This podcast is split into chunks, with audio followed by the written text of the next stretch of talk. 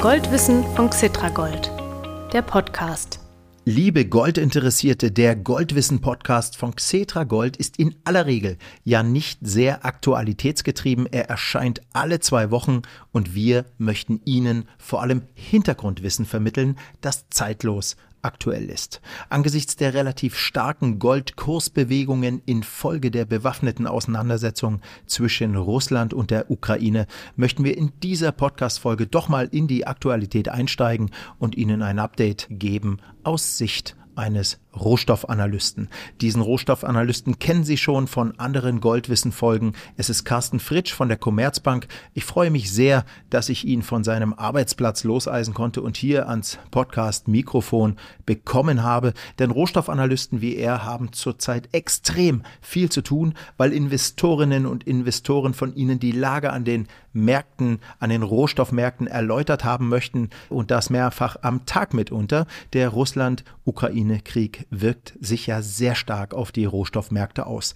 Ich bin Mario Müller-Dofel, der Moderator des Goldwissen Podcasts. In ein paar Sekunden geht's los mit dem Gespräch mit Carsten Fritsch.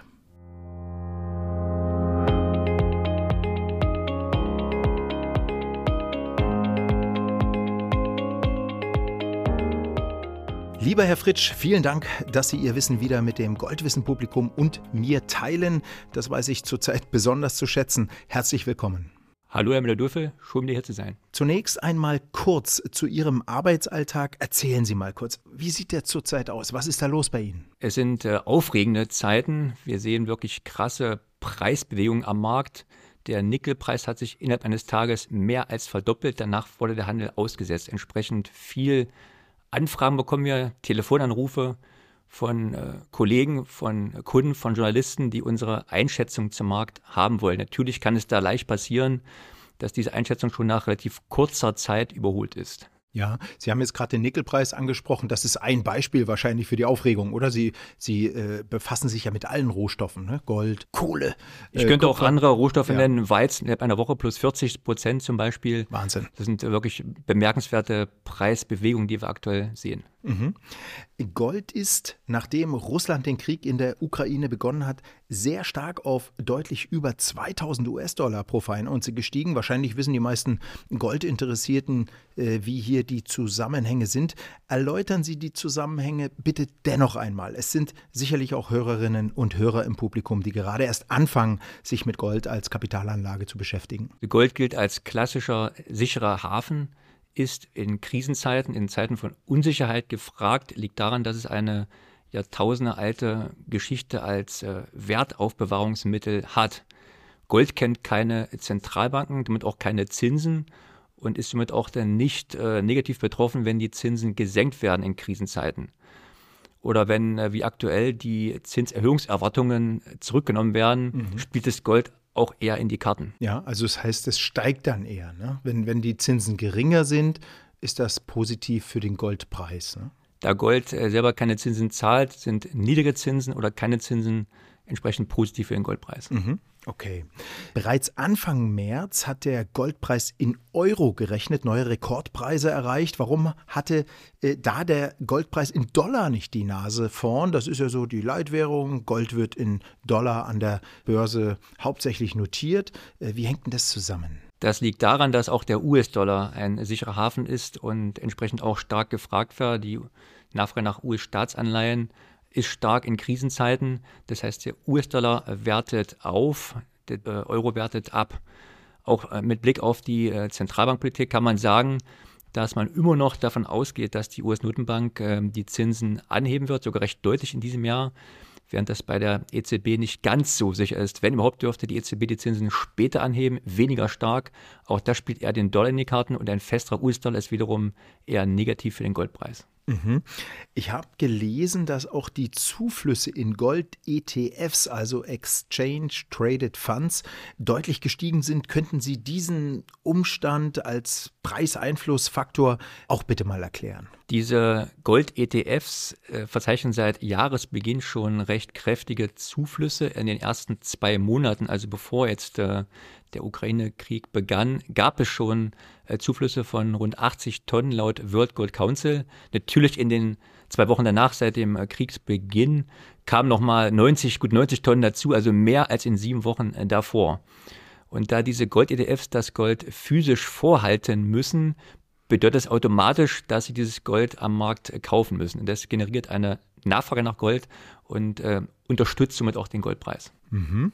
Vor dem Krieg meinten manche Marktteilnehmer, der Goldpreis könnte sich dieses Jahr gebremst entwickeln, weil die US-Notenbank äh, eben 2022 die Leitzinsen anheben würde. Aber dann entwickelte sich der Preis schnell und deutlich nach oben. Infolge eben des Kriegsbeginns kommt die Zinserhöhung vielleicht doch nicht. Es gab zwischenzeitlich auch Zweifel, dass die US-Notenbank die Zinsen stark anhebt. Entsprechend konnte der Goldpreis, als diese Zinserhöhungserwartungen zurückgenommen wurden, stark steigen. Mittlerweile geht man aber davon aus, dass die US-Notenbank die Zinsen stark anhebt, etwa sechs Zinsschritte in diesem Jahr. Dennoch konnte sich der Goldpreis auf einem hohen Niveau etablieren. Da spielt eben die von mir schon geschilderte Nachfrage nach Gold als sicherer Hafen eine Rolle.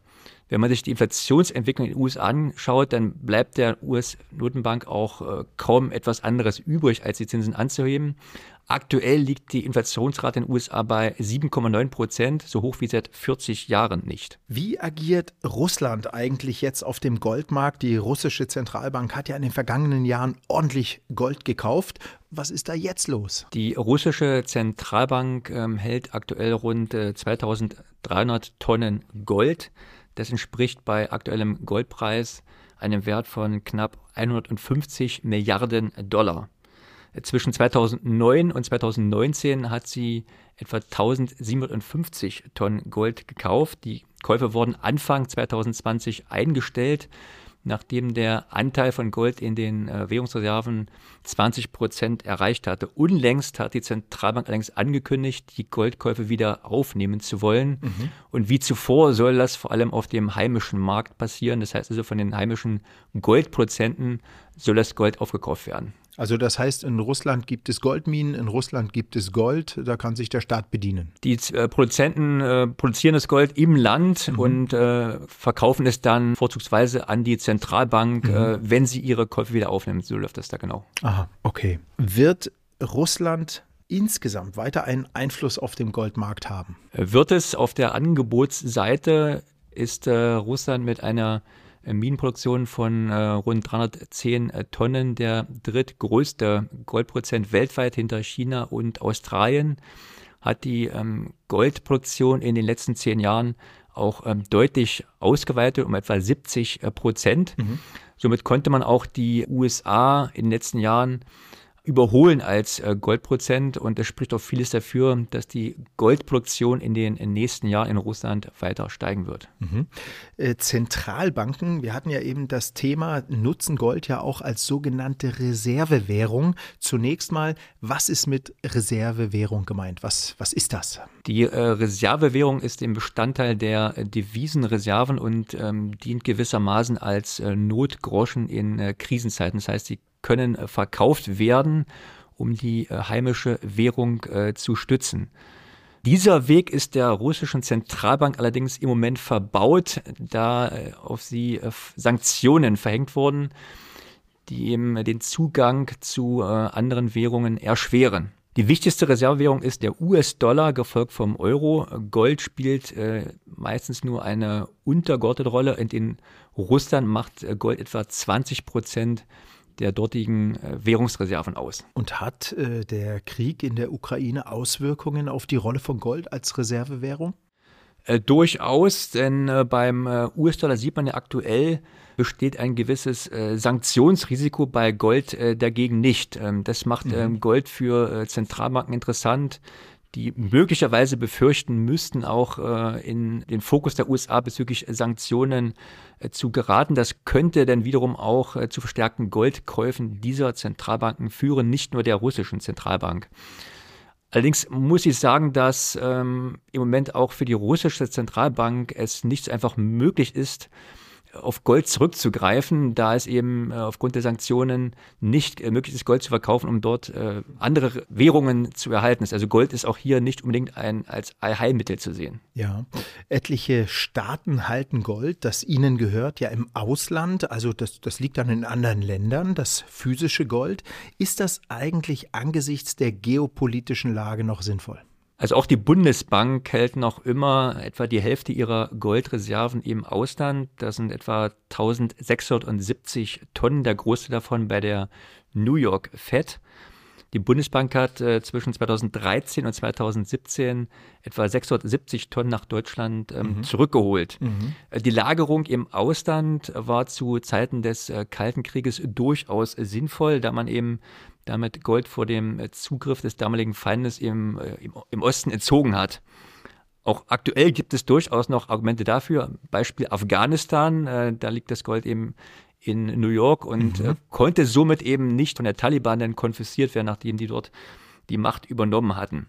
Mhm. Dazu gibt es auch das Argument, dass äh, Gold in den wichtigen großen Goldhandelsplätzen wie äh, New York und London gelagert wird, um es dort einfacher dann, falls es erforderlich ist, äh, verkaufen zu können. Aber im Extremfall ist es eben dem Zugriff ähm, der jeweiligen Zentralbank entzogen. Wie man gerade bei Russland aktuell sieht, ähm, wenn die russische Zentralbank Gold im westlichen Ausland halten würde, dann wäre es aktuell eben auch ähm, dem Zugriff entzogen. Letztendlich muss jede Zentralbank eben für sich entscheiden, welche Argumente sie dem Vorzug gibt. Ja. Ja, das physische Gold, das Xetra Gold Investoren mit ihren Xetra Gold Anteilen erwerben, lagert die deutsche Börse sehr gut versteckt und gesichert in Deutschland. Darauf können Sie, liebe Hörerinnen und Hörer, sich verlassen. Lieber Carsten Fritsch, äh, vielen Dank für Ihre wie immer faktenreichen Erläuterungen. Hoffen wir, dass sich die Lage in Osteuropa schnellstmöglich wieder zum Besseren entwickelt, auch wenn dann der Goldpreis wieder etwas nachgeben sollte. Ja, Börsenkurse sollten, wenn Menschen sterben oder Leben gefährdet sind, eine untergeordnete Rolle spielen, aber die Börsen sind natürlich Teil der Gemengelage, deshalb sollten wir sie verstehen. Carsten Fritsch, ganz vielen Dank, dass Sie dazu beigetragen haben. Ich freue mich schon auf das nächste Goldwissen-Gespräch mit Ihnen. Im Juni ist es wieder soweit. Vielen Dank, Herr Müller-Dofel. Liebe Kapitalanlegerinnen und Kapitalanleger, jetzt habe ich wieder das Goldkurs-Update für Sie.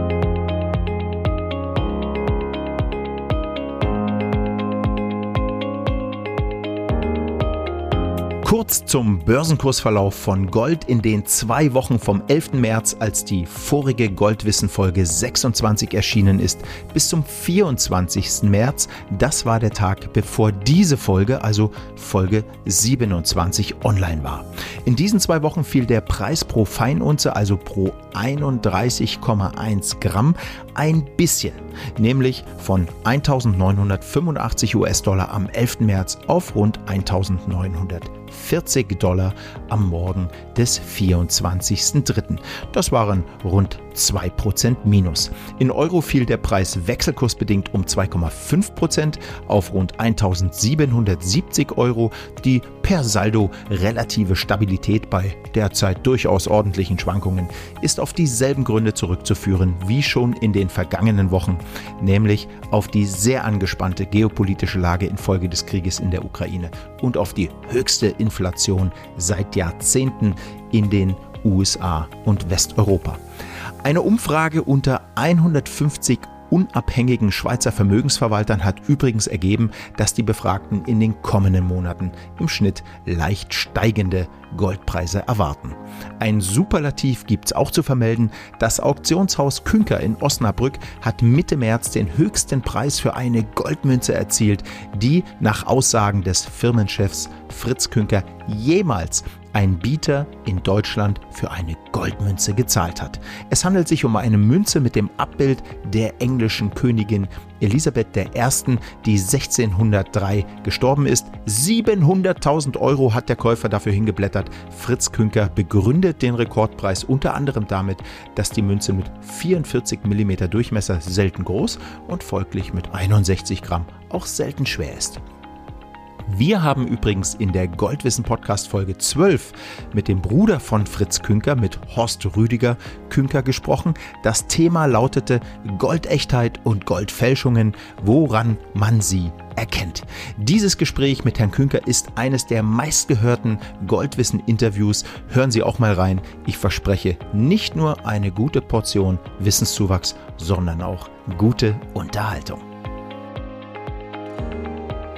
Das war's für diese Folge. Liebe Hörerinnen und Hörer, abonnieren Sie den Goldwissen Podcast über Apps wie Spotify und dieser zum Beispiel unter www.xetra-gold.com und dort unter dem Menüpunkt Gold News finden Sie alle bisher veröffentlichten 27 Folgen. Die allermeisten Interviews sind zeitlos aktuell. Schauen Sie doch mal, ob Sie auch andere Goldthemen interessieren und hören Sie sich die Interviews dazu an. Ich verbleibe zunächst mit den besten Wünschen für Sie und alle unter der Situation in Osteuropa leidenden Menschen. Wir sollten an sie denken. Wir sollten hoffen, dass sich ihre Situation verbessert. Herzliche Grüße, Ihr Mario Müller-Dofel.